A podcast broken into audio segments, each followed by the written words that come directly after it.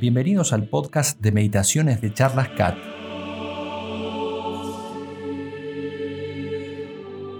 La meditación católica consiste simplemente en hablar amistosamente con Dios. Ayuda mucho para avanzar en la vida espiritual y por eso ha sido siempre muy recomendada por la Iglesia y por los santos. A través de la meditación, ellos llegaron a vivir una vida de amor y de gran cercanía con Dios.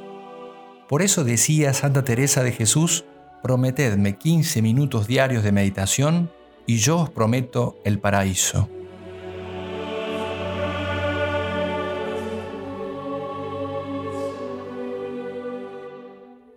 Oración para antes de comenzar la meditación.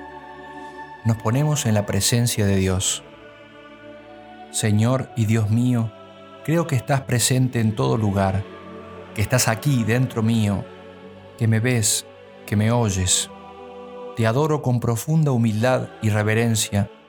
Te pido perdón por mis pecados.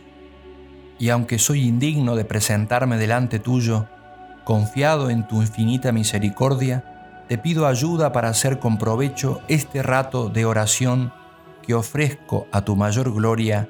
Amén. Meditaciones de Cuaresma. Fuente, hablar con Dios de Francisco Fernández Carvajal. Día sexto. Existencia y actuación del diablo. Primer punto. El diablo existe y actúa en las personas y en la sociedad. Su actividad es misteriosa, pero real y eficaz. De nuevo lo llevó el demonio a un monte muy alto. Entonces le respondió Jesús, Apártate, Satanás. Leíamos en el Evangelio de la Misa de ayer. El diablo existe. La Sagrada Escritura habla de él desde el primero hasta el último libro revelado, o sea, desde el Génesis al Apocalipsis.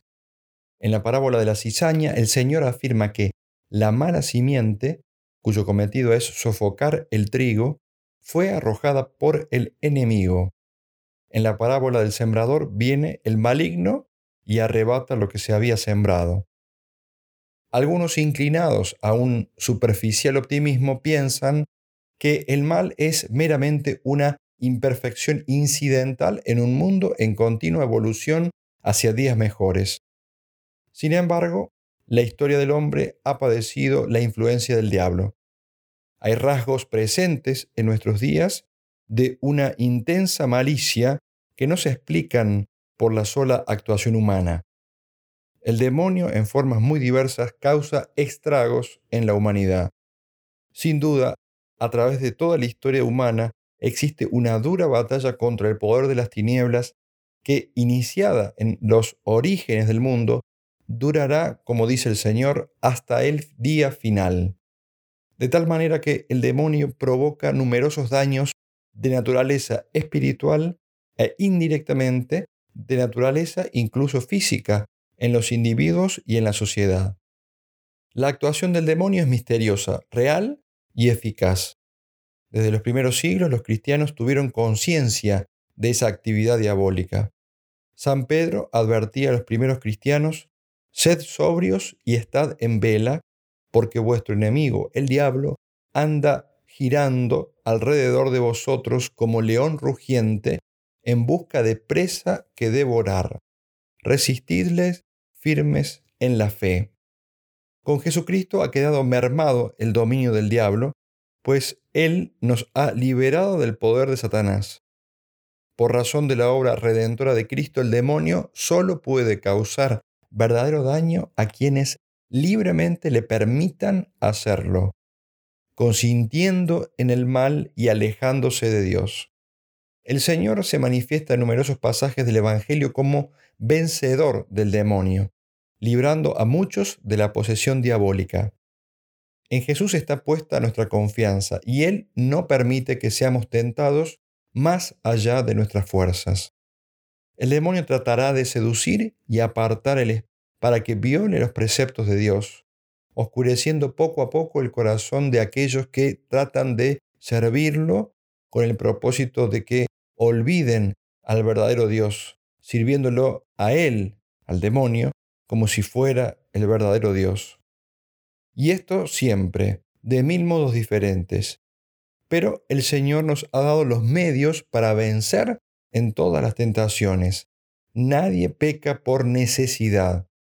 Consideremos con hondura en esta cuaresma lo que esto significa. Además, para librarnos del influjo diabólico, también ha dispuesto Dios un ángel que nos ayude y proteja. Acude a tu custodio a la hora de la prueba y te amparará contra el demonio y te traerá santas inspiraciones.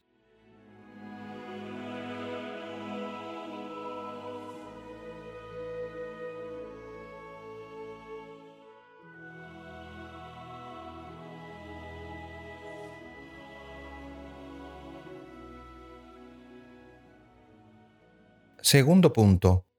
¿Quién es el demonio? El demonio es un ser personal, real y concreto, de naturaleza espiritual e invisible, y que por su pecado se apartó de Dios para siempre, porque el diablo y los otros demonios fueron creados por Dios naturalmente buenos, pero ellos por sí mismos se hicieron malos. Es el padre de la mentira, del pecado, de la discordia de la desgracia, del odio, de lo absurdo y malo que hay en la tierra. Es la serpiente astuta y envidiosa que trae la muerte al mundo. El enemigo que siembra el mal en el corazón del hombre y al único que hemos de temer si no estamos cerca de Dios. Su único fin en el mundo al que no ha renunciado es nuestra perdición, y cada día intentará llevar a cabo ese fin a través de todos los medios a su alcance. Todo empezó con el rechazo de Dios y su reino, usurpando sus derechos soberanos y tratando de trastocar la economía de la salvación y el ordenamiento mismo de toda la creación. Un reflejo de esta actitud se encuentra en las palabras del tentador a nuestros primeros padres. Seréis como dioses. Así el espíritu maligno trata de trasplantar en el hombre la actitud de rivalidad, de insubordinación a Dios y de oposición a Dios que ha venido a convertirse en la motivación de toda su existencia. El demonio es el primer causante del mal y de los desconciertos y rupturas que se producen en las familias y en la sociedad. Suponed, por ejemplo, dice el cardenal Newman, que sobre las calles de una populosa ciudad cayera de repente la oscuridad podéis imaginar, sin que yo os lo cuente, el ruido y el clamor que se produciría. Transeúntes, carruajes, coches, caballos, todos se hallarían mezclados. Así es el estado del mundo. El espíritu maligno que actúa sobre los hijos de la incredulidad, el Dios de este mundo, como dice San Pablo, ha cegado los ojos de los que no creen, y he aquí que se hallan forzados a reñir y discutir, porque han perdido su camino y disputan unos con otros, diciendo uno esto y otro aquello, porque no ven. En sus tentaciones el demonio utiliza el engaño, ya que solo puede presentar bienes falsos y una felicidad ficticia que se torna siempre soledad y amargura. Fuera de Dios no existen, no pueden existir ni el bien ni la felicidad verdaderos.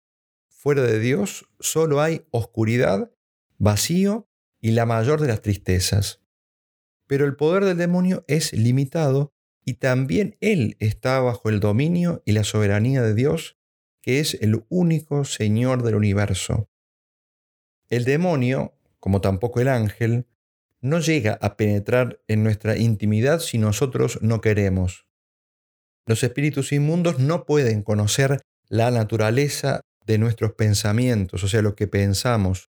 Únicamente les es dado conocerlos merced a indicios sensibles, o bien examinando nuestras disposiciones, nuestras palabras o las cosas hacia las cuales advierten una propensión por nuestra parte. En cambio, lo que no hemos exteriorizado y permanece oculto en nuestras almas, les es totalmente inaccesible, incluso los mismos pensamientos que ellos nos sugieren. La recepción que les damos, la reacción que causan en nosotros, todo esto no lo conocen por la misma esencia del alma, sino, en todo caso, por los movimientos y manifestaciones externas. El demonio no puede violentar nuestra libertad para inclinarla hacia el mal. Es un hecho cierto que el demonio no puede seducir a nadie si no es aquel que libremente le presta el consentimiento de su voluntad. El santo cura de Ars dice que el demonio es un gran perro encadenado, que acosa, que mete mucho ruido, pero que solamente muerde a quienes se le acercan demasiado. Con todo, ningún poder humano puede compararse con el suyo y solo el poder divino lo puede vencer y tan solo la luz divina puede desenmascarar sus artimañas. El alma que venza la potencia del demonio no lo podrá conseguir sin oración, ni podrá entender sus engaños sin mortificación y sin humildad.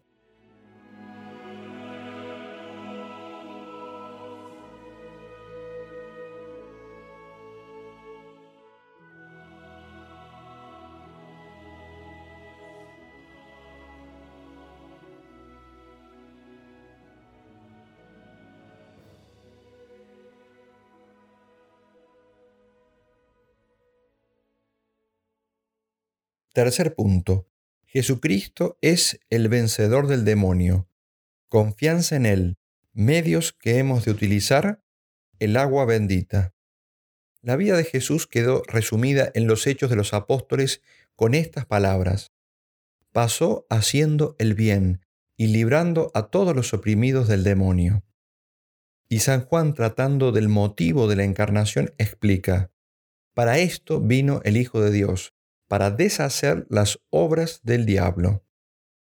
Cristo es el verdadero vencedor del demonio. Ahora el príncipe de este mundo será arrojado fuera, dirá Jesús en la última cena, pocas horas antes de la pasión. Dios dispuso entrar en la historia humana de modo nuevo y definitivo, enviando a su Hijo en carne nuestra, a fin de arrancar por él a los hombres del poder de las tinieblas y de Satanás. El demonio, no obstante, continúa detentando cierto poder sobre el mundo en la medida en que los hombres rechazan los frutos de la redención de Cristo. Tiene dominio sobre aquellos que de una forma u otra se entregan voluntariamente a Él, prefiriendo el reino de las tinieblas al reino de la gracia. Por eso no debe extrañarnos el ver en tantas ocasiones triunfar aquí el mal y quedar lesionada la justicia. Nos debe dar gran confianza saber que el Señor nos ha dejado muchos medios para vencer y para vivir en el mundo con la paz y la alegría de un buen cristiano.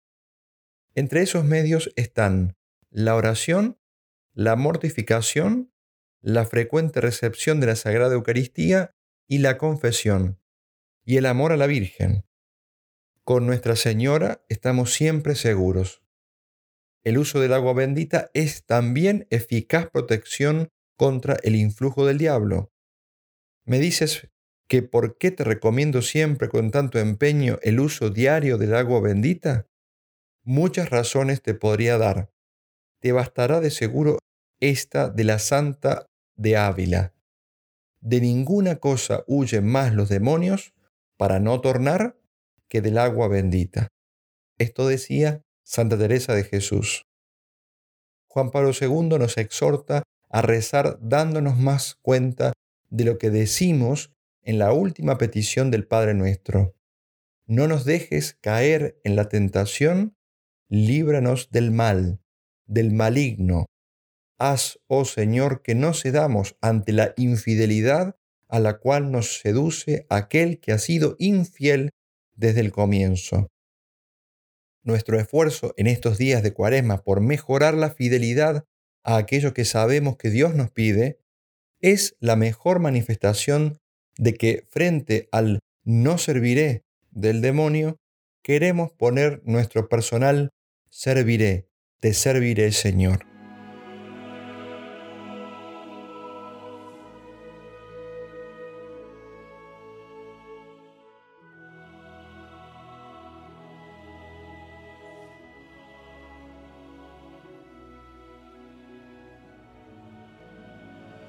Oración para concluir la meditación.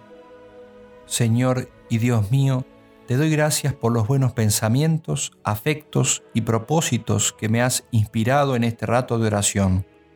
Te los ofrezco a tu mayor gloria y te pido gracia eficaz para ponerlos en práctica, que pueda cumplir en todas las cosas tu santa voluntad. Amén.